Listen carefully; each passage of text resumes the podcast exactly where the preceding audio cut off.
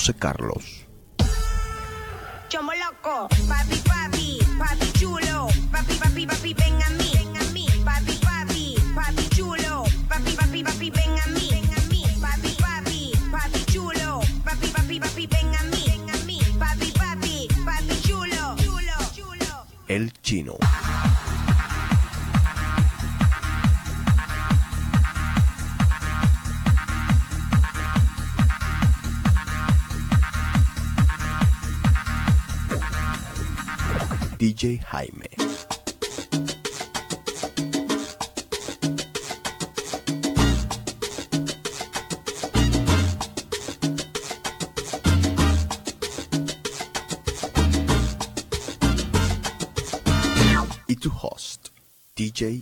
JC.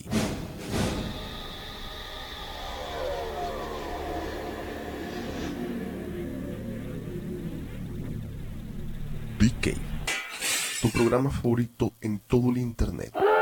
Este es un programa para mayores de 18 años. Se recomienda discreción. Un gago le dice a un, a un amigo, dice, si, si tú sa- sa- sabes por, por ca- casualidad, do- donde hay un- una eh, eh, eh, eh, escuela de gago, di- di- dímelo, por- porque yo qui- quiero ir a, a, a, una escuela de, de gago. Y le dice el tipo, ¿para qué tú quieres ir a una escuela de gago y tú gagueas más bien que el carajo?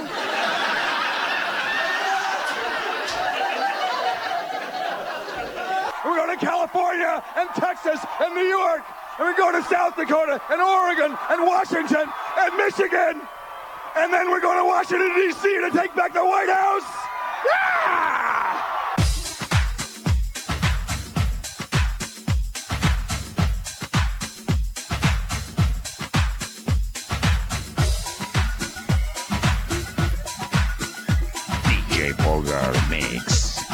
In the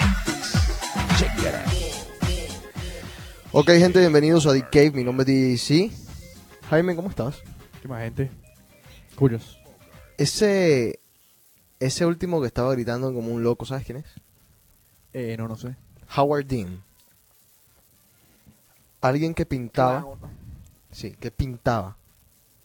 Lo digo en pasado a intentar ser presidente de los Estados Unidos. Imposible. Oye, ¿está Curios?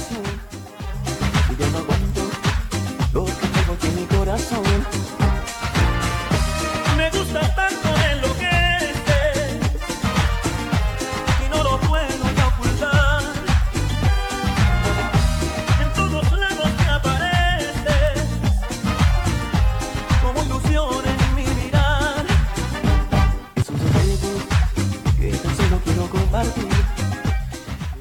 José Carlos tiene diarrea.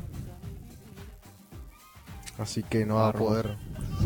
No va a poder estar aquí en The Cave. Y el chino desapareció. El chino está en clase, el chino volvió a la vida estudiante. Entonces como que de pronto está en clases y no pudo llegar. Pero estamos aquí, Jaime y yo, para entretenerlos en este primer The Cave del 2004. De paso, feliz año a todos. Oye, es increíble, ¿ah? 2004. 2004. Increíble.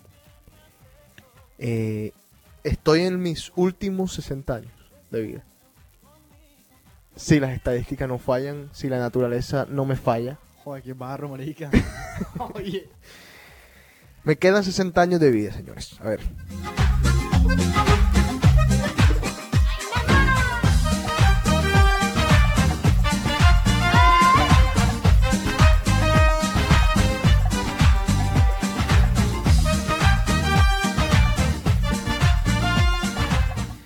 Tú que eres anti-Bush, ¿quieres escuchar al tipo que está corriendo de nuevo contra Bush? ¿Te lo pongo o no? Eh, a Dean. ¿Sí? No, por favor. Te lo voy a poner de nuevo. Vamos a ver. Esos ojos que le han dado luz a mi vivir.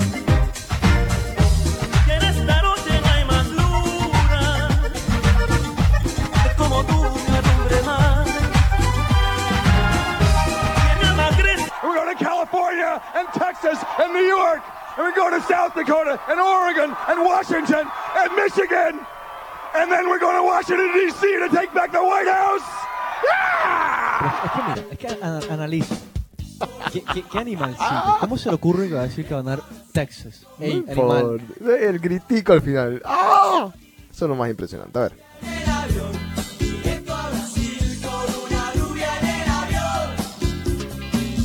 Me voy de shopping. Bueno, tenemos muchas cosas que decir, muchas cosas que contar. Ojalá hubiesen estado los muchachos aquí para reunir todo en un solo programa. A ver, vamos a comenzar con los saludos que se quedaron. Pero vamos a comenzar con los del 2004, porque ya los del 2003 están pasados. El que escribió primero este año fue Jackie.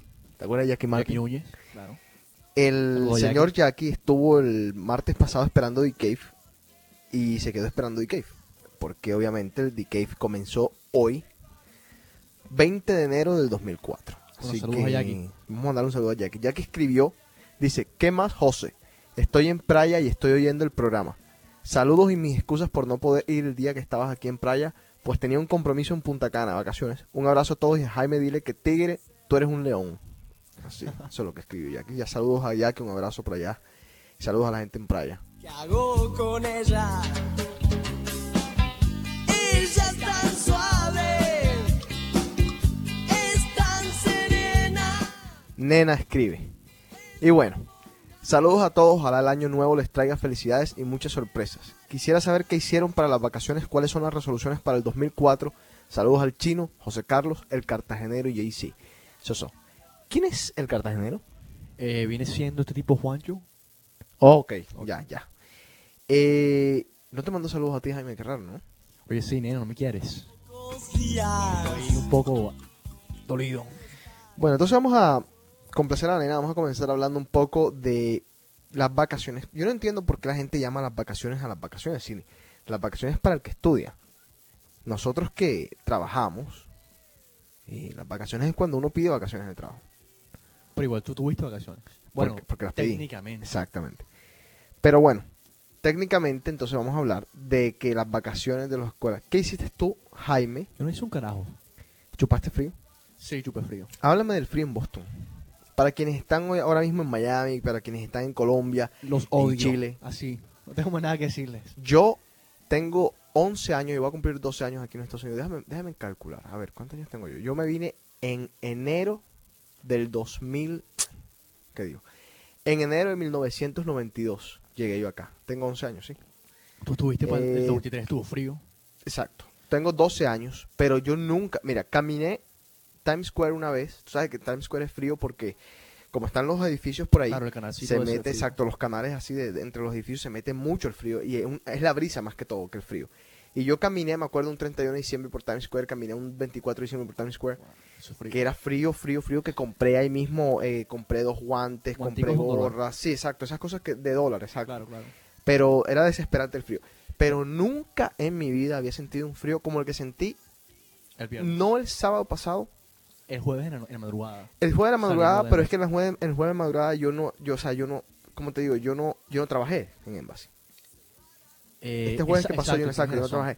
Como yo no trabajé en Embassy, no puedo decir, bueno, Pero, ¿sabes pero de los que yo sentí el sábado, no el sábado pasado, sábado antepasado, Claro, el, el fin de semana este que salimos tú y yo de Embassy también un jueves. ajá, exacto, ese, ese estuvo, bueno, Pesado. el frío aquí en Estados Unidos, aquí en Boston sobre todo, está impresionante. Déjame contarte algo. Eh, para que veas que diciembre estuvo caliente. Caliente, Sí. ah, estamos hablando de 50 grados. Es más, el 27 de diciembre llegó a, a 60.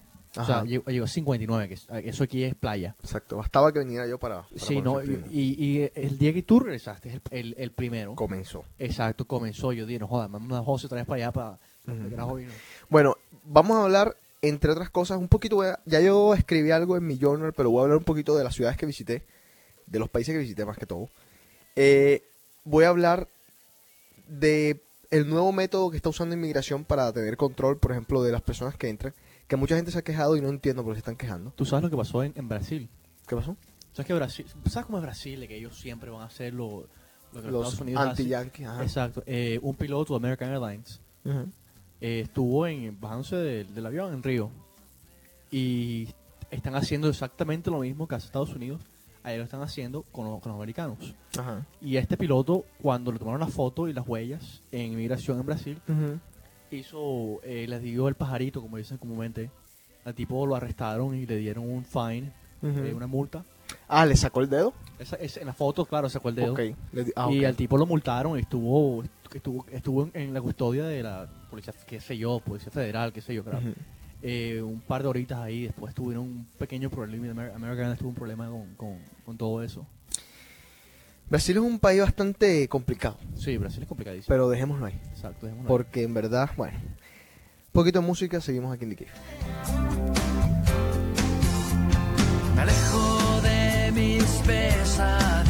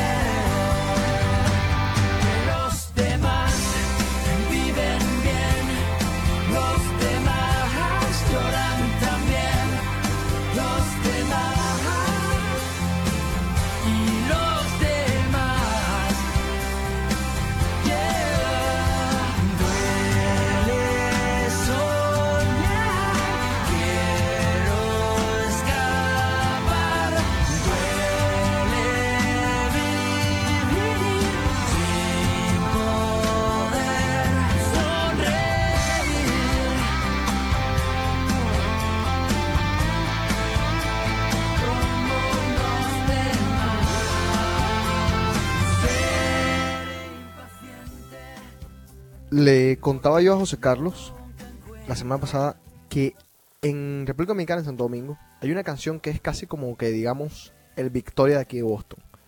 Algo que lo ponen en todos lados, en todas las discotecas, y que es una canción muy buena. Vos pones un pedacito y se la vamos a dedicar a una muy amiga de The Cave que se llama María Donato, que escucha The Cave siempre y que le gusta mucho esta canción. A ver, espérate, ¿qué ibas a decir, Jaime? Eh, no, saludo María. Ah, ok. Eh, se llama Chiquitica. Y no sabemos quién la canta, así que si saben, por favor, mándenos el email. A ver. Chiquitita, tengo que hablarte. Pasan los días y tú vives dentro de mí. Desde que me acariciaste de tu mirada, cuando despertaste el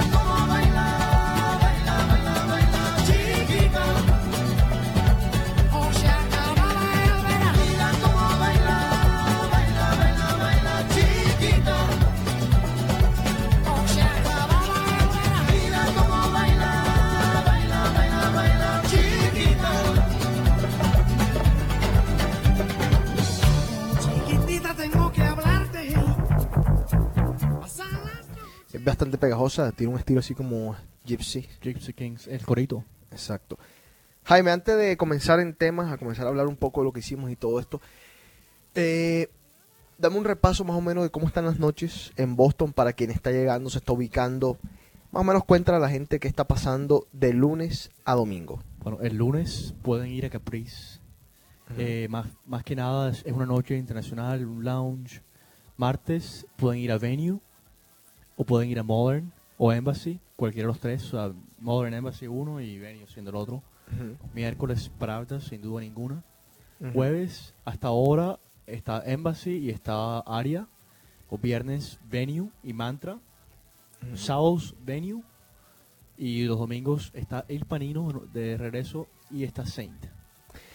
Perfecto. Eh, por ahí la gente quiere que digamos qué va a pasar el 5 de febrero. Secretico todavía, ¿no? Es un secreto. O sea, no, no podemos decir qué va a pasar el 5 de febrero porque, para ser honestos, aunque lo tenemos 95% cocinado, por ahí las mamás de uno siempre le decían, no cuente las cosas antes porque de pronto no salen. Entonces, vamos a dejarlo ahí. Hay dos opciones. Si pasa una, puede ser súper grande y puede rememorar la historia de Boston. Si pasa otra, sería algo totalmente nuevo, fresco.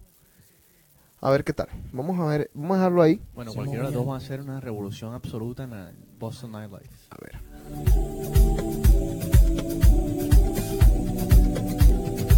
No se acababa el verano. Bueno, les comentaba acerca de la nueva, el nuevo sistema de inmigración. Básicamente lo que consiste es, me imagino que muchos de ustedes ya lo habrán experimentado. Llegas aquí a los Estados Unidos, te ponen la huella digital, mano izquierda primero, el ¿cómo se llama? El índice, Índice. el índice mano izquierda primero, índice de la mano derecha y una foto. ¿Esto para qué? Para evitar eh, falsos falsos pasaportes, digamos, para evitar no ser identificado, prácticamente. Pero te, te digo, te digo la honestidad, eso para mí es. Totalmente eh, absurdo, porque si te das cuenta, eh, la mayoría de los terroristas estos pueden obtener pasaportes europeos y la mayoría de estos países no tienen que hacer eso. Lo que pasa es que yo no lo veo tan, tan así. Yo no lo veo tan pensando tampoco en, en, en esa forma. Porque, mira, quien, quien quiera venir aquí a los Estados Unidos a, a explotar un edificio lo va a hacer. O sea, ¿me entiendes lo que te digo? Sí, sí, claro. O sea, quien quiera pisar. Bueno, una vez que ya que, lo, que explote el edificio, esa parte está difícil. Pero si tú quieres meterte aquí a los Estados Unidos, te vas a meter a los Estados Unidos. O sea, nada más basta ver el borde con Canadá, que es un chiste. Hay que ver el borde con México, que es otro chiste. Mientras, o sea, mientras mucha gente dice que no, eh, en México prácticamente estábamos hablando yo con un amigo mío, me estaba contando de que hay una parte en México que, que, la- que un compañero le decía, no, vente conmigo, si eso uno pasa ahí, nadie está pidiendo papeles, o sea, evidentemente en México, en Canadá hay problemas en el borde, o sea que quien se va a meter, se va a meter. Lo que pasa es que, por ejemplo, mucha gente viene aquí a los Estados Unidos, y esto es verdad, con, bueno, doble nacionalidad está bien, pero vienen, por ejemplo, con un pasaporte que dice Juan Pérez y tú eres Jaime Beira, ¿me entiendes lo que te digo? Claro. Entonces, eso es lo que hay que intentar evitar. Bueno, entraste Jaime Beira y te fuiste al edificio y, y lo explotaste, es otra cosa. Ya eso es cuestión de, de inteligencia, cuestión de cómo conseguiste las armas, eso se investiga después. Pero por lo menos que si entra Juan Pérez, que salga registrado como Juan Pérez. Entonces, que de pronto cuando Juan Pérez venga dentro de 10 años de nuevo eh, y tenga un pasaporte que dice José Cotes, en la entrada le van a decir, no, usted no es José Cotes porque su huella digital pertenece a Juan Pérez. Claro, claro. ¿Me entiendes lo que te digo? Claro, Es una forma, es una, es un, un golpe más que todo psicológico. ver La, la situación. Sí, yo, yo lo veo básicamente así, como dejar de falsificar pasaportes, número uno, que, que bueno, que, o sea, no dejar de falsificarlos, por- pero hacerlo más difícil. Es como el, el nuevo dólar. Claro. En Colombia quizás ya están haciendo el nuevo dólar. Aquí en, No Nueva. Inglaterra, aquí en Nueva Inglaterra, a la semana de haber, de haber- Ya están haciendo ya, counterfeit. ya estaba, ya habían counterfeit en Vermont, si me equivoco. Bueno, te digo, eh, es como que, bueno, no es que lo van a dejar de hacer, o sea, sí lo van a dejar, lo van a seguir haciendo, pero por lo menos vamos a intentar, ¿me entiendes? El mundo no es perfecto, así Claro, como claro. nosotros no somos perfectos, el mundo no es perfecto y eso, eso no, no, no nos garantiza nuestra seguridad, pero por lo menos es un paso. Eso lo experimenté viniendo de la gira. Ahora, vamos a hablar de la gira. Estuve en Guatemala. Tengo primero que agradecer a la gente en Guatemala, a todo el mundo. Y comenzando con Alfonso Bosch y el chino. El chino me trató espectacular. Eh, no estaba borracho cuando llegué, lo que me impresionó de sobremanera. Pero después, ya desde las 9 de la, noche hasta el siguiente día que me monté en el avión, el chino estaba borracho. Me llevó al aeropuerto borracho. No era de esperar. Mm, eh, algo que, o sea, yo decía, bueno, este, el chino manejando, que eso para mí era nuevo, nuevo, nuevo. eh, El chino no tiene carro en Boston, para quien no lo conoce. El tipo nunca lo hemos visto manejar, el tipo estaba manejando. Oye, una vez. ¿Tú lo viste manejando una vez? Sí, sí, una vez. ¿El carro en el carro del roommate. ¿Te acuerdas? Ah. Aquel- el Mitsubishi del roommate. Hace como Sí. un año y medio. Pues no me acuerdo, pero yo me impresioné, estaba hasta asustado, decía, ¿será que este tipo sabe manejar? bueno, Guatemala, ¿qué me impresionó de Guatemala? Para serte sincero, me impresionaron muchas cosas. Número uno, desde arriba, lo escribí en mi, en mi, journal, es una ciudad hecha en Sim City. Es una vaina, o sea, espectacular. Tienen, no sé cómo describirlo, tienen que ir y verla. O sea, tú imagínate que, por ejemplo, que tú estés viendo una ciudad y debajo de la ciudad estés viendo nubes. O sea, una vaina como que surrealista. Y de pronto allá al fondo estás viendo un huracán, un, un huracán, un volcán, perdón. Y de pronto estás viendo un barranco y en la punta del barranco hay una casa. Obviamente, gente pobre en la casa, ¿me entiendes lo que te digo? O sea, son una cantidad de, como que de, la naturaleza jugó un papel muy bárbaro y extraño al mismo tiempo cuando se hizo Guatemala, porque se hizo y hay de todo para mostrar. Ahora, la ciudad más limpia del mundo, en la que yo he estado. ¿Tú sí crees? Sí, sí, sí. Fue lo primero que le dije al chino. Le dije, o sea, ¿por qué carajo esta ciudad está tan limpia? Y él me dijo, me instruyó y me dijo, óyeme José, Guatemala es conocida por ser, por su limpieza. Guatemala era llamada la, ¿cómo era? El tarrito de plata, el- algo por el estilo. La, la- la joyita de plata. Yo no, no me sé exactamente cuál fue la expresión de él, pero como que es conocida en Centroamérica exactamente por eso, por su limpieza. Y te digo, una ciudad limpísima, limpísima, limpísima. ¿Alguna pregunta, Jaime? No, no, iba a hacer un comentario. A ver, ¿cuál Eh, era? ¿Tú sabes cuál supuestamente... Ah, la tacita de plata, para que me diga el chico. Dale. ¿Sabes cuál supuestamente es la ciudad más limpia de Colombia? Hace un par de añitos fue esto. ¿De Colombia? Sí, supuestamente. eh, esto lo escuché en el tiempo. Supuestamente era ¿Cuál? Valledupar. Fue un- ¿Sí? por- eh, sí, eso lo escuché hace un par de años. Bueno, hay que creerte. A ver, seguimos ciudad con música. basada en ciudad, no un pueblito. Ok.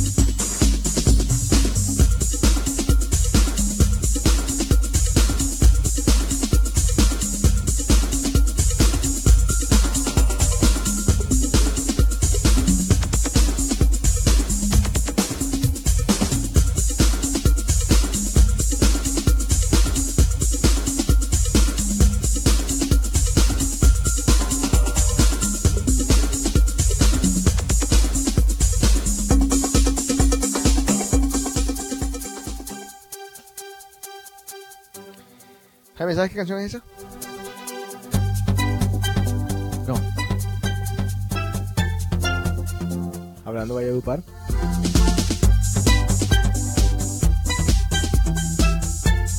¿Ni idea? ¿Qué son esas?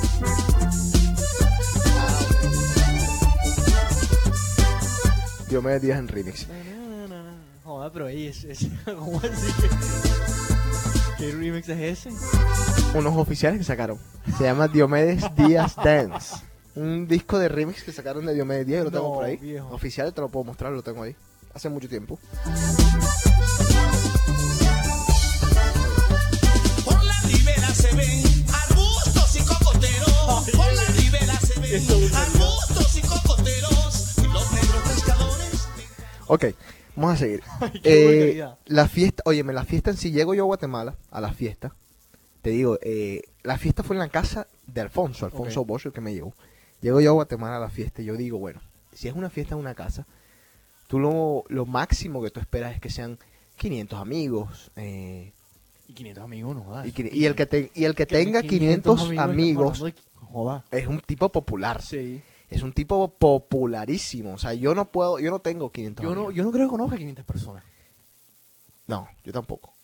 Yo tampoco. O sea, de, cono- Eh, de conocidos de ver caras, sí, pero gente que tú puedes decir como que, no, voy a hablar con tal persona. Sí, mm, exacto. No, no, no. Yo 500 amigos definitivamente no los tengo. Bueno, no eran amigos tampoco. Era- bueno, sí, claro, conocido. Habían conocidos, había gente que compraba los boletos. O, o yo no sé si había boletos, en verdad. No, no, Oye, no sé. Pregunta de fuera del caso. Ajá. ¿Cuántas personas tú tienes ahora mismo? O sea, En mi, en mi Outlook, No, hombre, en, en tu phonebook, en el teléfono. exacto. Eh, no más de 100. Sí, exacto. Y tú por ahí tengo, tengo unos 120. por ahí. Exacto. Bueno, sigo. Llego yo a la fiesta esta, habían como... Es que yo no, yo no, yo no soy, soy malo para calcular, pero yo digo que habían entre 500 y 1000 personas.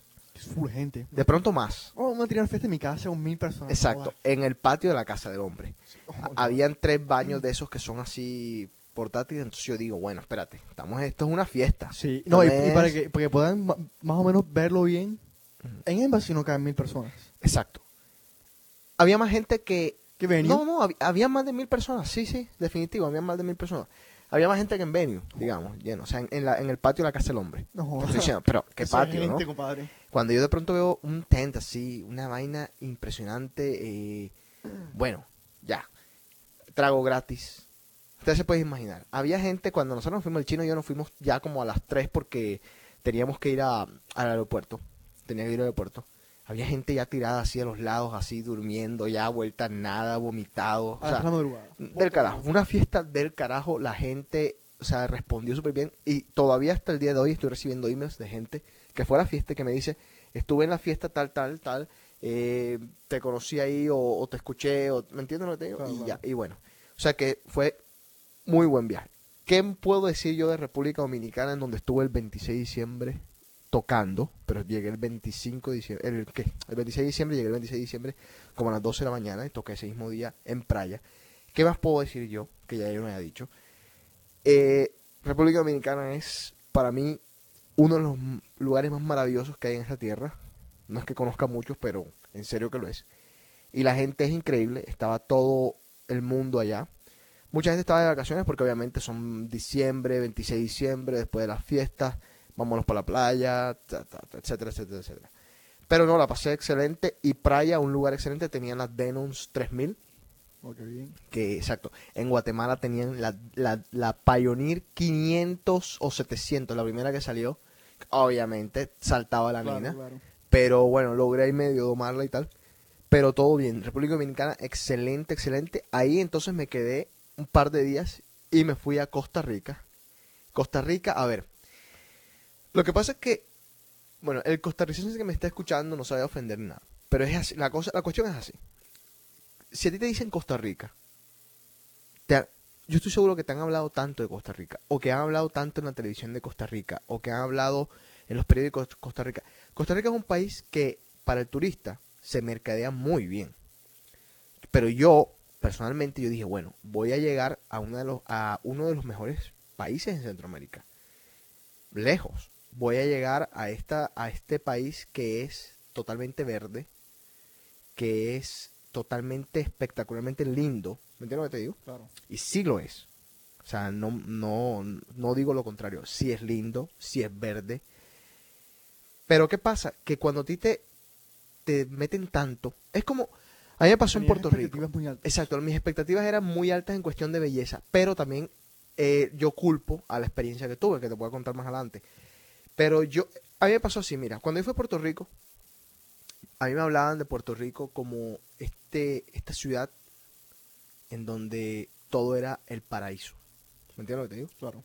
Llego yo a Puerto Rico por primera vez y hay un tiroteo.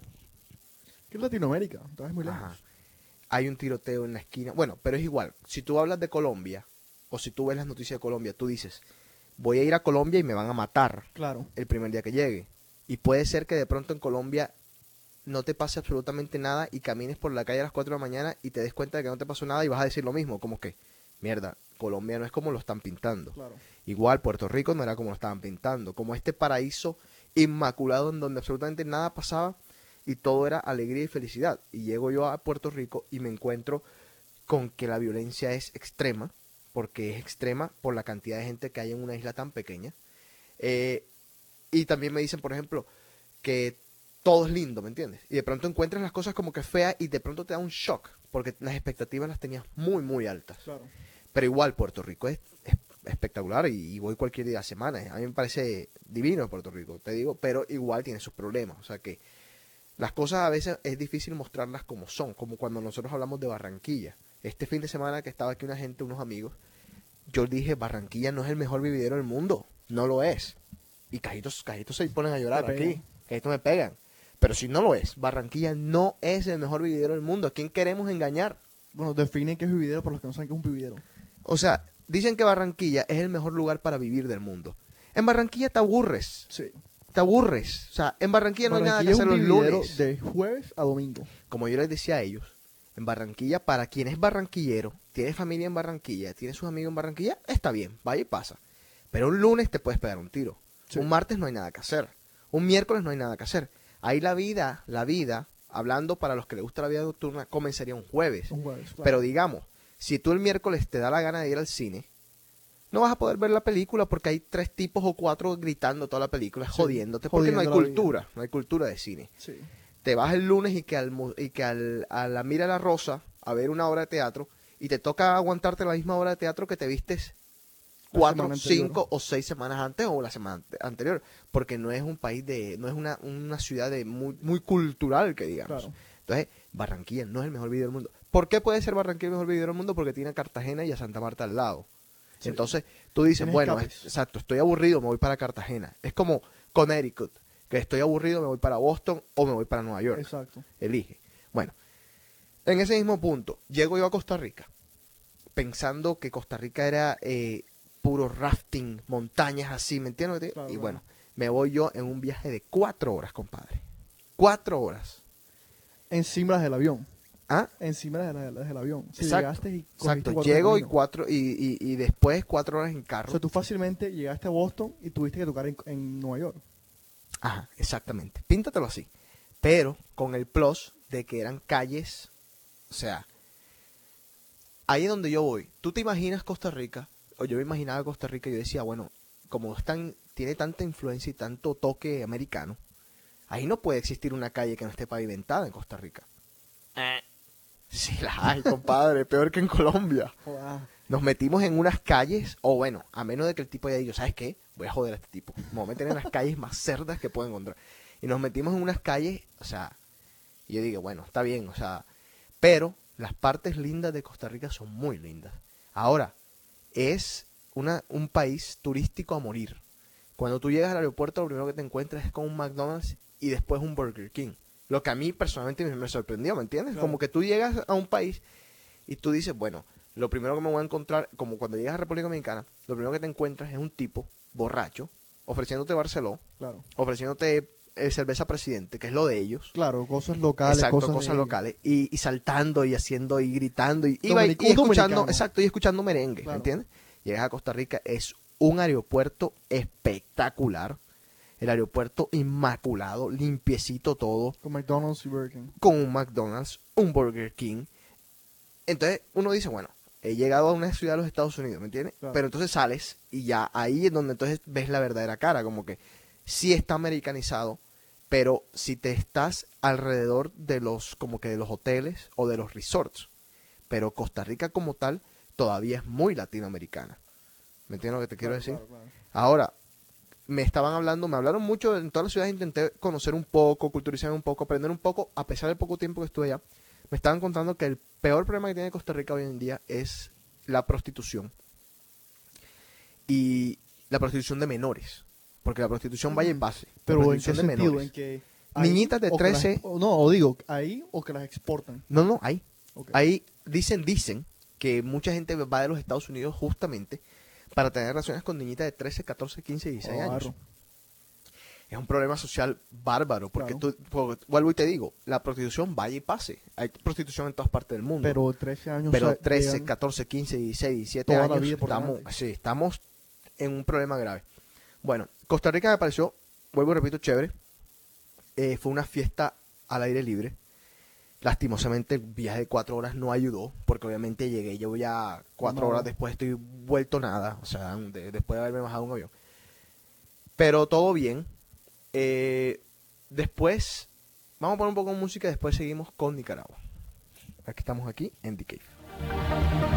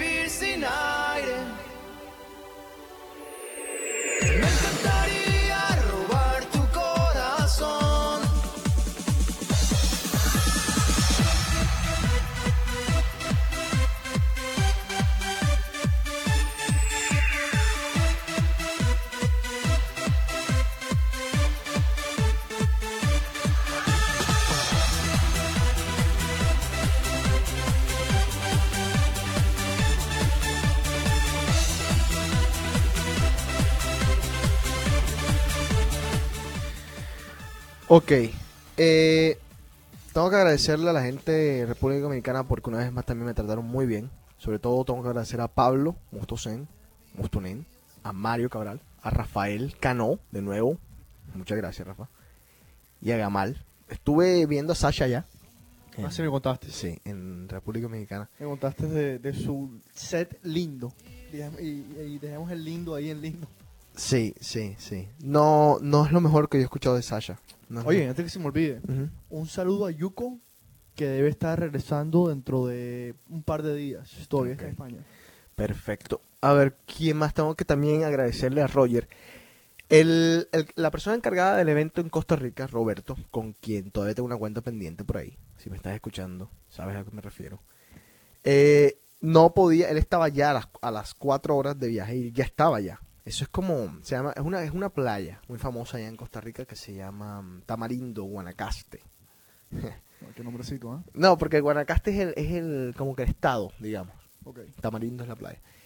Él estaba allá, entonces él me mandó a recoger con una persona que se llama Roger.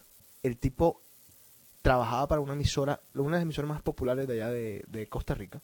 Entonces, obviamente, el tipo ha viajado Costa Rica completo. O sea, él me contó, ¿me entiendes lo que te digo? De todo. Él claro, me dijo, claro. Ah, yo le dije, bueno, yo tengo un amigo que él venía aquí a hacer rafting, ah, ¿sabes? Y él me dijo, sí, claro, hay, una, hay un río que es el río tal donde se hace rafting.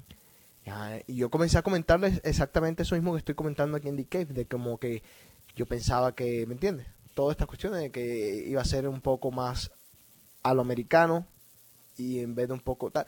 Y él me contaba, me contó un poco de cosas. Me contó, por ejemplo, que a Costa Rica lo iba a invadir Nicaragua hace mucho tiempo. Entonces los americanos, Costa Rica no tiene army. Eso es increíble. No tiene nada, nada. O sea, no tiene army, no tiene army. ¿Sabes lo que es no tener army? O sea, es un, es un país que no tiene army. Eso es, es ejército. Es increíble eso. Es increíble. O sea, puede ser uno de los pocos países que, ¿qué más? Suiza. No, ellos tienen. ¿Suiza tiene? Sí. Bueno, pues entonces tiene que ser o el país del mundo que no tiene army o uno de los pocos países del mundo que no tiene army. No podemos estar en otro.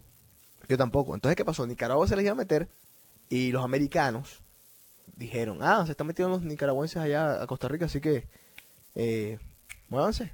Y los americanos fueron. Y dije, bueno, ¿y cuál, ¿y cuál fue el catch? O sea, ¿por, por qué carajo los americanos vinieron? Exacto. Porque Costa Rica exporta mucho arroz. Es uno de los exportadores más grandes de arroz a los Estados Unidos. Y aparte de arroz, parece que tú, eso sí, eso sí me, me pareció sorprendente, que pocas tierras he conocido así, como por ejemplo Medellín en Colombia. En Costa Rica, si tiras una manzana, si te estás comiendo una manzana y tiras la pepa, puede ser que nazca ahí. Nace todo. Café. O sea, nace café en una zona, para que tengas una idea, árida como, como Barranquilla. El café no se da en esas zonas. Sí, no. Ahí nace. Son cosas rarísimas, te digo. Sí, Cada sí. país tiene una cosa, unas cosas tan raras que tú a veces te quedas pensando y dices, bueno, todo lo que a mí me enseñaron los profesores míos de historia, de física y de química, todo tiene un porqué o un pero.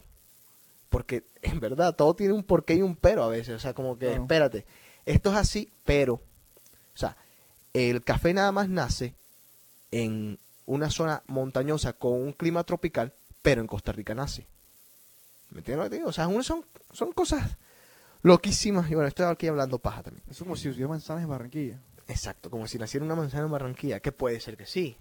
Yo quiero ver eso. Bueno, no, si tienes una hortaliza bien preparada, puedes nacer una, una manzana, pero que te, que te cuesta mucho. Allá, está- allá tú lo ves, ahí el café lo ves. O sea, vas en las calles y lo ves. En Colombia, para que tú veas el café, no es como, no se lo imaginen que el café en Colombia lo están viendo en las calles. Te tienes que meter a las montañas en Medellín. ¿Sabes? Mucha gente, eh, bueno, gringos, entre comillas, creen cuando van aterrizando y ven el poco de vainas verdes, creen que es coca y café. Sí, imagínenselo así. Ni siquiera, ni siquiera. Pero bueno, eh, a ver, espera un segundo. Seguimos con Nicaragua. Eh, a ver, vamos a explicarle un poquito a la gente para que entienda. Nicaragua tuvo un terremoto, un temblor bastante, bastante fuerte en los 70. Creo que fue en 1974 o 72. Uno de esos 70, de los primeritos. En Managua. Y la ciudad quedó totalmente deva- devastada. Pero ¿qué pasó? La gente cogió miedo, obviamente. O sea, yo no entiendo, yo no entiendo cómo todavía hay gente en California, para darte una idea. Pues la gente cogió miedo y la gente dijo, espérate, yo vengo y reconstruyo mi casa y me vuelve a pasar esto en 10 años. Yo no soy pendejo, yo me voy a mover de aquí. Entonces la gente se fue, la gente emigró, ¿me entiendes? Hubo mucho muerto, hubo mucho herido, hubieron muchas pérdidas materiales, etcétera, etcétera, etcétera. Pero lo, lo que más te das cuenta, cuando yo llegué a Managua, yo, bueno, Barranquilla no es una ciudad muy linda, que digamos. O sea, en el trayecto entre el aeropuerto y la, y la ciudad, tú estás en Barranquilla y puedes estar como que no hay nada lindo. Yo dije, bueno, Managua, espérate, eh, me voy a quedar callado para no decir algo fuera de foco, pero esta ciudad es fea. ¿Ves lo que te digo? Y el que estaba conmigo me dijo, bueno, eh, JC, mira, vas a ver la ciudad un poco fea, como leyéndome la mente, ¿entiendes? Pero es porque aquí hubo un temblor, un terremoto, yo no sabía esto, ¿me entiendes? Eh, y tienes que tener en cuenta que la gente no quiso volver, la gente tal, tal, la gente tal. Me echó todo este cuento. Entonces ellos tienen lo que se llama la Nueva Managua, que es una ciudad cerca de Managua, como en otro sector, en donde la gente pues se fue y construyó, ¿entiendes? Pero entonces en Managua, ¿qué pasa? Que tú ves los edificios todavía craqueados, algunos edificios vueltos nada. Y, y- lo que todo el mundo te habla es del temblor, o sea, como que está tan vivo, estamos hablando de 30 años, ¿sí? 30 años. Treinta y pico. Exacto. Y todo el mundo te habla de eso. Llego yo al hotel, por cierto, uno de los mejores hoteles en los que he estado en mi vida. La comida, el servicio, todo excelente. Llego yo al hotel y lo que me dice el botones es exactamente eso. Señor, se va usted a asomar a la ventana y usted va a ver que Managua es tal, tal, tal, tal, tal. Lo que pasó es que nada más sobrevivió esa iglesia que usted ve al fondo y este edificio donde estamos. Y bueno, estaban, alguna gente sí se, se animó y construyó, pero en general ese es como que te das cuenta y dices, bueno, eh, la ciudad todavía está como Afectada. exacto, como una ciudad bastante exacto afectada, que me imagino que si vamos a Armero en Colombia, debe ser una ciudad así. ¿Me entiendes lo que te digo? Una ciudad vuelta a nada. Eh, bueno, no me imagino que por ejemplo que México cuando tuvo ese temblor por ser una ciudad quizás un país más rico, se habrá recuperado. Acordémonos también que en Nicaragua una, una guerra que duró mucho tiempo. Claro. O sea que eso también contribuye a, a que la gente dijo, no, espérate. O sea, No no, vale tengo nada aquí". seguro en esta vida. Claro. Mucho menos con una guerra pasando. ¿Para qué voy a seguir? Eh, hay un, un lago, como un lago, es como un, sí, un lago, y está contaminado. Entonces están trabajando en la contaminación del, del lago, que es importante. Tú lo ves desde encima, se parece mucho al río Magdalena. Te das cuenta que es marroncito, así. Bueno, están descontaminándolo. Pero en general, en general, Centroamérica todo se parece mucho. Es todo muy bonito. Todo está lleno de montañas, está lleno de, de cosas que si te vas al centro de Colombia de pronto vas a ver idénticas, cosas así. Pero donde nosotros vivimos, que es en Barranquilla. Y yo nunca, yo nunca he ido a, a otras partes. Bueno, he ido a Bogotá, pero, pero no estoy que voy a ver el paraíso. El, el- como- parque, no sé qué vaina Sí, Bogotá. exacto. O voy a ver el paisaje de, de mi país desde el cielo. Porque nosotros no somos así a Claro, veces. claro. Somos un poco como que con nuestro país no lo queremos conocer cuando debería ser el primer país que, que deberíamos de conocer. Bueno, pero bueno. Ese es mi recuento de Nicaragua. No voy a hablar más nada acerca de Nicaragua. La fiesta estuvo buena, estuvo buena, pero hubo un problema. eh, pero no quiero hablar de eso exactamente. Las cosas no terminaron como yo quería, pero en todos los países, digo en todos, en todos, en todos, la pasé muy bien. Fue una experiencia muy rica, formidable. Lo volvería a hacer, sí lo volvería a hacer. Cambiaría algunas cosas, como por ejemplo, en vez de viajar en, a San José de Costa Rica, hubiese viajado a una ciudad que quedara al lado del evento. Y había una ciudad al lado del evento.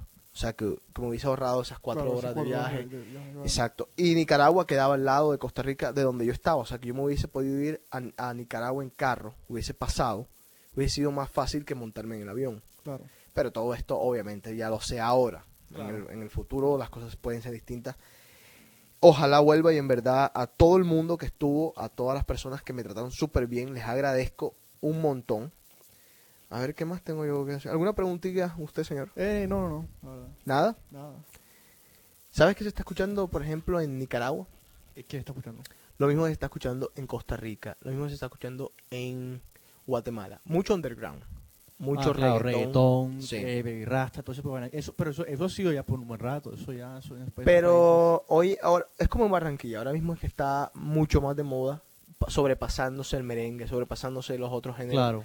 En Costa Rica me llamó mucho la atención que se escucha mucho cumbia, cumbia norteña. Ok, ok, yo Se- no entiendo todavía esa música. Bueno, no la entenderás, pero se escucha mucho hay mucho, mucho talento local, gente local. Eh, me iban a dar un CD, pero no me lo dieron al fin. Con gente que está tocando esa música. Hay un tipo que, que es el Diomedes nosotros, que ahora mismo se me escapa el nombre, pero Pero sa- ¿sabes qué, ¿sabes qué encuentro eh, entre la música norteña y el vallenato? Son full similares. Es más, yo he escuchado vallenato. Ajá, en música. en música- es- es- yo las escucho y digo, eso un es beat, un beat. Le ponen un beat. ¿Sabes qué me llamó también la atención de, de- de Costa Rica? El 75% de los hombres tenían bigote. Ok. y tú, y tú gardido que no puedes crecer uno. No, no, no, no. Pues estoy hablando estoy hablando del bigote, el bigote grande. Ok. Y se parecen mucho entre ellos. Hmm. ¿Ves lo que te digo? O sea, como que, bueno. Me parece más interesante que tú hayas detallado eso. Y me preocupa. No, porque yo estaba, o sea, como, mirando hombres. como que te digo, como en, en todos los países que fui también me llamó mucho la atención, que esto no pasa en Colombia, que en todos los países que, que fui, en Centroamérica, como que es una ley, tienes que pagar eh, impuesto de salida, pero no es en el, en el mismo counter de la aerolínea, porque en Barranquilla tú vas y pagas tu impuesto de salida en el mismo counter de American Airlines. La, claro. tipa te dice, eh, para salir del país tienes que pagar 20 dólares o yo no sé cuánto Claro, en claro. Colombia. Y tú lo das a, a la misma tipa del- de, American Airlines. Aquí no, aquí se lo tienes que, se ti- tienes que ir a una oficina y en la oficina tenías que pagarlo. Y en todos los países fue idéntico. Entonces me llamó la atención que todos los tipos que estaban en la oficina esa se parecían entre ellos. Entonces yo dije, pero y- El primo. entonces yo dije, pero son, se- serán todos hermanos, serán todos primos, bueno. O sea, tenemos aquí en The Cave.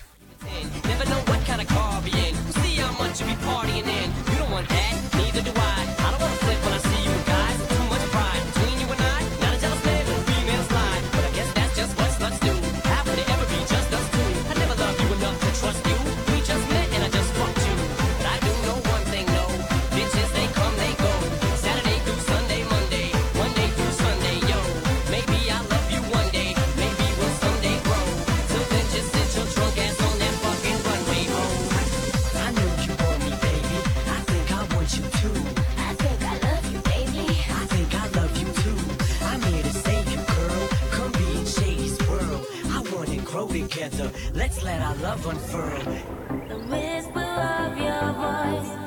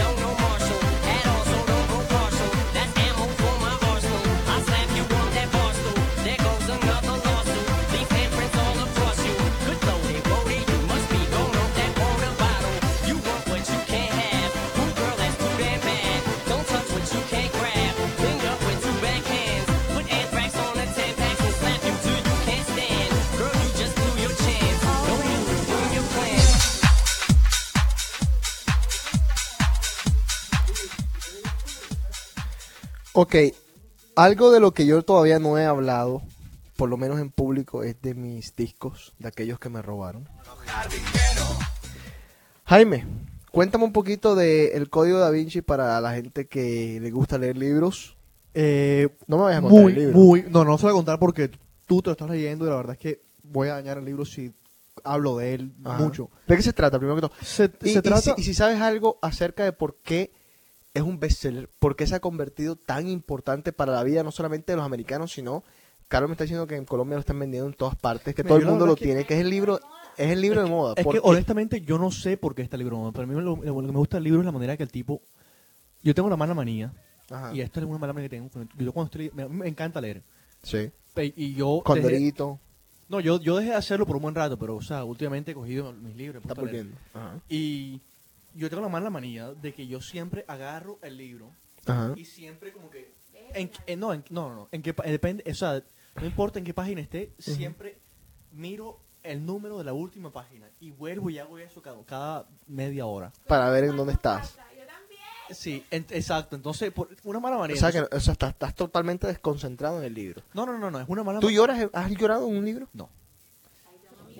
Pero Yo- no. Exacto, lo que te digo yo, Yo es que eh, si estás mirando la página del libro es porque estás desconcentrado. No, no, no. O sea, no te está entrando lo que está el libro. No, no es eso. Claro que sí, men. Lo que pasa es que la ansiedad que me entra de terminar, o sea, de, de, de saber. Yo digo, mierda, ¿cuánto me falta? Porque ya quiero saber, quiero saber, quiero saber, quiero saber, quiero saber.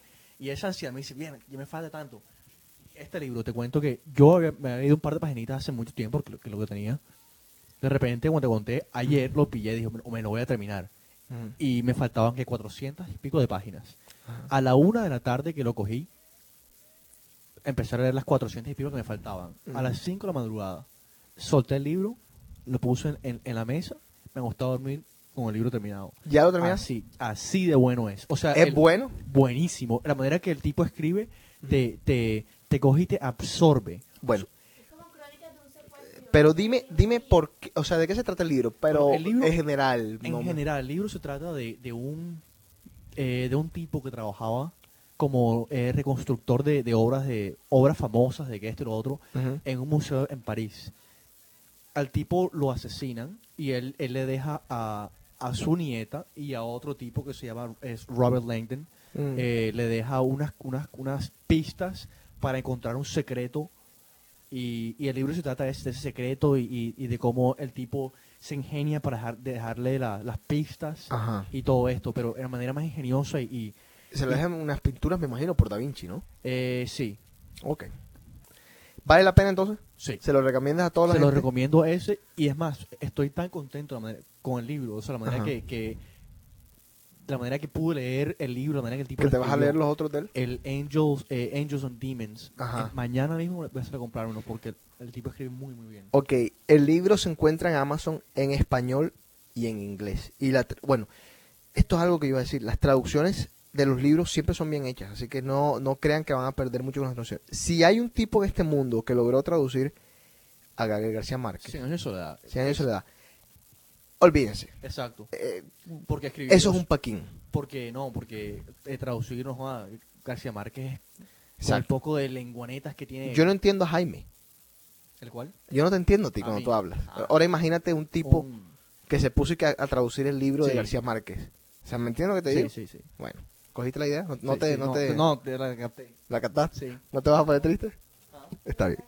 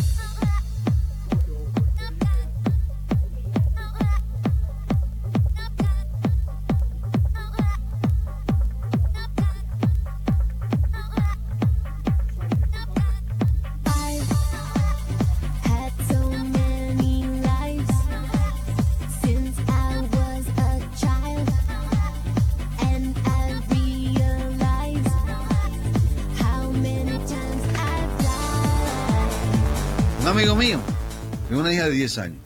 Y la hija llegó del colegio y le dijo, papi, ¿qué es pene? Ah, María. La mujer estaba en la cocina y fue para la cocina y le dijo, la culpa la tienes tú, que diste permiso en la escuela para que le, le dieran la educación sexual. esa". Dice ella, bueno, hoy en día esas cosas hay que enseñarlas, así que explíquele lo que te preguntó. Contéstale lo que le preguntó. Él no sabía qué decirle a la, a la chiquita. Le dijo, ven para acá, mija. Mira, pene es eh, el órgano reproductor masculino. Hay penes de distintos colores.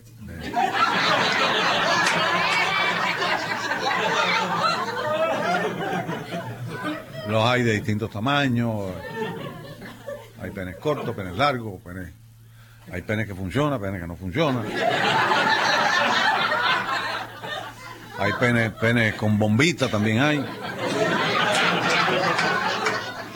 ¿Por qué tú me preguntaste eso? ¿Por qué tú quieres saber qué es pene?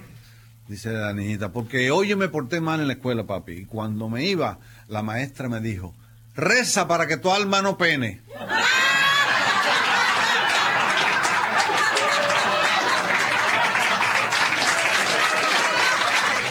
Ustedes saben que en Cuba hay mucho hambre y la gente roba, tiene que robar para poder comer. En un pueblo del interior de Cuba hay varias fincas donde hay muchas frutas, son frutales que hay, pero la gente se está robando la fruta. Y el jefe de la policía da órdenes de que cuando agarren a uno con frutas robadas, se las metan por atrás, para acabar con los robos. La policía estaba parada por todos lados, por la carretera, por los caminos, ¿vale? y viene uno que se había robado seis mandarinas. Lo registran y le encuentran a seis mandarinas y le dicen, mira, hay órdenes de meterte esto por allá atrás, así que prepárate y bueno, el tipo baja los pantalones, se prepara y le empiezan a meter las, las mandarinas y el tipo empieza a reírse. Y el tipo,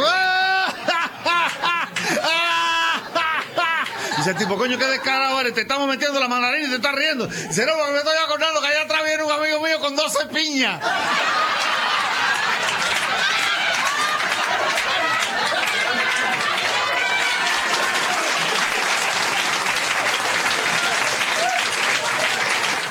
Una señora mayor va con un niño paseando por el malecón de La Habana. En La Habana, desde hace muchísimo tiempo, a las 9 de la noche tiran un cañonazo en Castillo de Morro. Y ya todo el mundo sabe que son las 9 de la noche porque sonó el cañonazo. Dígame, el cañonazo a las 9. Y todos los habaneros saben que cuando suena el cañonazo son las 9. Ella va paseando con el niño por el malecón y se le va un peo a la vieja.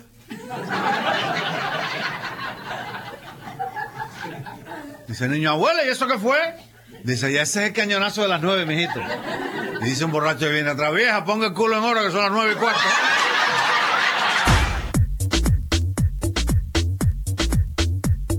DJ Advan.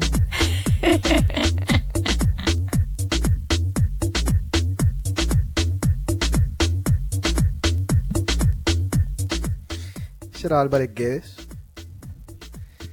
gran cómico latino, cubano. Hace mucho tiempo les recomiendo que consigan sus discos. Tiene una colección de discos impresionante. ¿Cómo Un se llama? Álvarez Guedes, tipo impresionante. Sí, se nota. Eh, yo lo vi a él, o sea, en un programa ya una vez en Miami. Eh, él vive en Miami, está radicado en Miami. Solamente verlo ya te Claro, producía risa. Es como Jerry Seinfeld, por ejemplo. Lo equivalente Sí, claro, exacto, eh, en otro nivel. Stand up, sí. claro, stand up.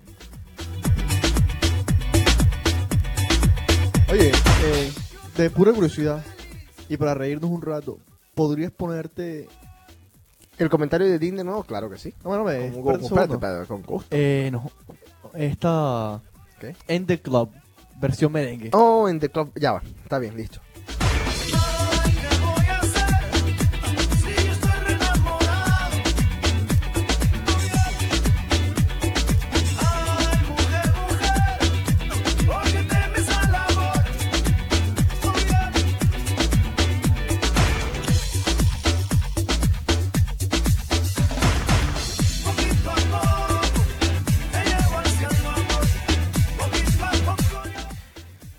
Ahora lo de Dean de nuevo, lo del tipo que quiere quitarle la presidencia a nuestro querido y adorado Bush. Pero inmediatamente después van a escuchar In the Club, aquella canción que hizo famosísima, famosísima, famosísima 50 Cent, versión merengue. El trabajo es espectacular. La ejecución es increíble. Ahora, el producto, poner esta canción en un club, debe ser... un tiro. No, debe... Te digo, puede ser bueno, puede ser malo. Pero ¿quién se atreve a ponerla? Yo me atrevo. Vamos a ver. Vamos a escuchar primero a Dean. Oigan el gritico al final. Oigan por favor el gritico del final. El próximo presidente. ¡Ja! Washington and Michigan. And then we're going to Washington, D.C. to take back the White House.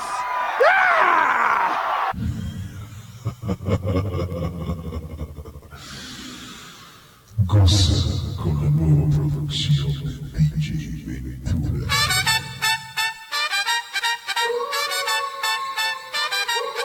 DJ Ventura, te sube, sube, sube la temperatura. You could find me in the club, you could find me in find me, you could find me, you could find me, you could find me, you could find me, you could find me, you could, you could, you could, you could, you could, you could, you could, you could, you could, you could, you could, you could, you could, you could, you could, you could, you could find me in the club, bottle full of bug, mama, I got what you need if you need to fill a buzz. I'm in the having sex, I ain't in the making love, so come give me a hug, get in the getting rough. ¿Qué tal? Oye, beat perfecto. No, pero la- el remix está hecho súper bien. Suena como fulanito. ¿Cómo? Suena como fulanito, una vaina de esas así. No, yo, eh, a ver. Algo como, como lo sólido o algo así. Exacto, una vaina, fulanito, lo sólido. Te digo, la canción es excelente. Lo que pasa es que, bueno, nosotros trabajamos al lado de una cantidad de jevitos que no la van a aceptar, pero que si se la mando a unos amigos míos, yo tengo varios 10 amigos míos aquí en Boston que se la puedo mandar que seguramente se van a volver locos cuando escuchen esta canción, esta versión, porque está muy bien hecha.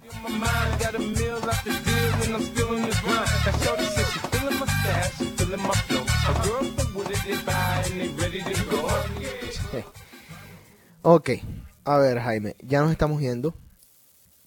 Eh, resoluciones para el 2004 de tu parte. De mi parte, Hablar menos en The Cave. sí. Eh, dos. eh, voy a concentrarme en un par de cosas que tengo que, que hacer. Que catch up. Catch up, exacto, catch up. Y ya estoy, eh, ya cogí rumbo, así que me falta eso. No, bueno, ya, ya cogí rumbo, así que ojalá me pueda, pueda mantener. Ok. Eh, ¿Qué más? Dime, en diciembre del 2004, ¿qué habrás conseguido? ¿Qué habré conseguido? Bueno, estaré un granito le- de lejos de mi grabación. Lo cual no creo, o sea, lo, perdón, lo cual no dudo, porque si José Carlos pudo, tú puedes. Si José Carlos pudo, cualquiera puede. no, tampoco cualquiera, pero José Carlos duró Sí, José y Carlos- jodió y mamó gallo para graduarse. Sí, Y de pronto un día dijo, me graduó y nadie le creyó. exacto. Se Exacto. graduó. eh, Exacto, no le creímos y dijimos, no te vas a graduar. Exacto, porque José deja, o sea, Exacto. Eh, está Yo- haciendo el máster ahora, José Carlos. sí, ¿ah? Y, se graduó ahorita en el máster y ahora tiene más grado que todos nosotros. Oye, sí. Eh, ¿Qué más? Quiero poder decir en el diciembre de 2004 que tomé una sola bebida todo el año. Forget about mixing drinks. ok, ya entendí, porque yo sí decía, está muy difícil. Pero, ¿qué bebida? Un whisky. Whisky. Puro Hay- las rocas. Yo no entiendo, no entiendo si estoy yo en otra página o qué, pero ahora mismo hay un, un trago de moda que es el, el vodka este, ¿cómo se llama? El vodka tonic. No, el Goose. Ah, el- el, el, eh, bueno, el Grey Goose Cranberry. Ajá. Bueno, ese es de José Carlos. Pero, pero, ¿qué pasa con este trago? Está de moda. Yo no sé, pero la verdad es que, es que el trago sí sabe bien. Ajá. Pero yo no soy el gran fan del vodka. ¿Del vodka? Ok. O sea, y por ejemplo, yo siempre voy a pensar Grey Goose Cranberry, José Carlos. Vodka Tonic, República Dominicana, a cada uno de ellos. Ni siquiera, no es que uno, no, no. Ajá, todos. Todos. Pero espérate, José Carlos el sábado tenía un trago totalmente distinto y nuevo. Una cosa rara, una cosa rara en un vaso raro, raro, rarísimo, rarísimo. Voy a preguntarle qué es. Eh, perdón de corazón a todas aquellas personas que tuvieron que el sábado aguantarse Carol, así sea por dos o tres o cinco minutos. Y, y el domingo. ¿Ah? El domingo. Bueno, el domingo está bien, porque ya el domingo... acaba de contar. Sí, ya el domingo ya, vi- ya se le había pasado, pero el sábado estaba... Hay un tipo en Avalon que le dicen Mr. Rejection, porque el tipo se todos los días en Avalon, todas las noches que va, intenta sacar a bailar a una o dos o tres mujeres o cuatro mujeres y siempre le da Hay rejection. En Pravda. ¿Sí? Claro que sí. Bueno, Carol el sábado era Miss Annoying. Joder. O sea, no, o sea, no te digo nada. Una cosa. Pregúntale a José Carlos. Yo, yo la vi. José Carlos estaba que lloraba. te lo juro. José Carlos estaba que lloraba. Puedes preguntarle. Yo, yo la saludé. Yo le pasé el carajo el sábado. Óyeme. O sea, duré, no, duré mucho. Es que Y llegué. Ella organizó after party aquí en la casa. Sí, yo sé. Es que yo, yo venía por la after party. Bueno, si no, que pero apenas entró se fue a dormir. Ella duró 10 minutos aquí afuera, se cayó. se cayó ahí. Y ya cogió una. Cogió un. Yo no sé qué fue lo que pasó. Se sentó a mis piernas. Y de pronto se fue. Mira, no llegó eh, este. Jaime Mercado. Sí, sí, sí, claro. Firuriru. Exactamente. Sí, claro. Yo le llamé para que viniera hoy. Bueno, eh, ya nos estamos yendo a ver qué más queda. Resolución del 2004 es para mí. ¿Tú qué tienes? Para el 2004. Muchos planes, pero Bueno, sí, que todos tenemos muchos planes, pero los que se te vengan a la cabeza. quiero ir, voy o quiero ir a tocar a South Beach, Ok, a Francia ok. Y a dos países más de Latinoamérica que no haya ido. No estás tan lejos. O de Latinoamérica no, bueno sí, Latinoamérica, que no haya ido. Y ya, mo- ya, ya empezaste a movilizar contactos. No. Yo puedo que tenga uno por, por ahí para ti. ¿De qué país? Uno en París. ¿En París? Ok. Eh, ¿Qué más? No sé. Que me den mi green card. Cuando me den mi green card, si Dios quiere, a mitad de año- una cachetada del jefe. No, no, no, no, no. Me quedaría en el trabajo. No sería estúpido. Me quedaría en el trabajo. No, hoy, hoy en día los trabajos en Estados Unidos no, se- no se regalan. Es muy cierto. Así que me quedaría en el trabajo por lo menos un, un tiempito mientras, qué sé yo, mientras saco mi disco. Para ponértelo así, claro. Hay un disco que les voy a recomendar mucho para la gente que le gusta eh, a veces poner algo en su casa más relajado, no el chuki chuki. Se llama Visage. Lo, lo pueden buscar en amazon.com por el autor. Es Félix, como suena, Cutillo, C-U-T-I-L-L-O.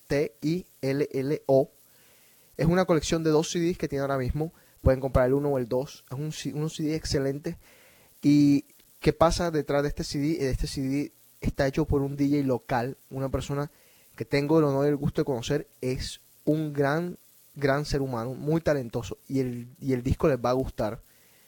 Eh, vale la pena tenerlo, yo lo tengo para cuando van, por ejemplo, en el carro, van estresados, cuando tienen una, una cena y quieran impresionar a una nena. Cuando ustedes inviten a una nena a su casa a comer, por favor no les pongan fulanito, por favor no les pongan Proyecto 1, no les pongan un CD mío, eso no les impresiona. Pónganle algo que de verdad les impresione, algo que, por lo menos para comer, para comenzar. Ya después le ponen lo que ustedes les dé la gana. Después ustedes muestran su verdadero watch. El Watchman de que tienen todos por dentro. Eh, hay un programa que quiero recomendarles mucho, se llama The Apprentice. No lo he visto todavía. Es ¿sabes? un reality No- no- show. La oportunidad de verlo. todavía. Sí, aprendes mucho. Mira, Ajá. antes que se me olvide, Cinco minutos. hay que buscar el unrated, uncut version de Simple Life. Ya me está llegando. Me llega. El bu- uno bootleg, que nada, nada de cut, nada de, nada de esos que venden. Ah, ok. Ese está difícil. Sí, por lo traen casado un par de meses. Sí. Eh, Natalia París no posó desnuda, pero posó de espalda desnuda para una revista colombiana que se llama Soho. Pueden verla en www.soho.com.co. Soho como suena. Oterra.soho.com. No, está bien. www.soho, S-O-H-O.com.co. CO. Es todo. Jaime, ¿algo más que agregar? Eh, saludos a todos. Eh, están escuchando. Saludos a Alex Dukakis. Saludos a todo el mundo. Los queremos mucho. Comiencen a mandar sus mensajes. Este va a ser un año especial para todos ustedes. Así un que beso para. Isa que me dejó un mensaje ahí en mi, en mi, ah, Exacto, lo vi en tu guestbook. djjaime.com y recuerden, visiten musicaremix.com y turritmo.net. turritmo.net que siempre nos apoyan a todos los días. Así que ya saben, se los dejo de tarea. Eh, un beso. Esto es The Cave y nos vemos el próximo, más bien nos escuchamos el próximo martes. Ya esperemos que estén aquí José Carlos y el Chino. Chao. Chao.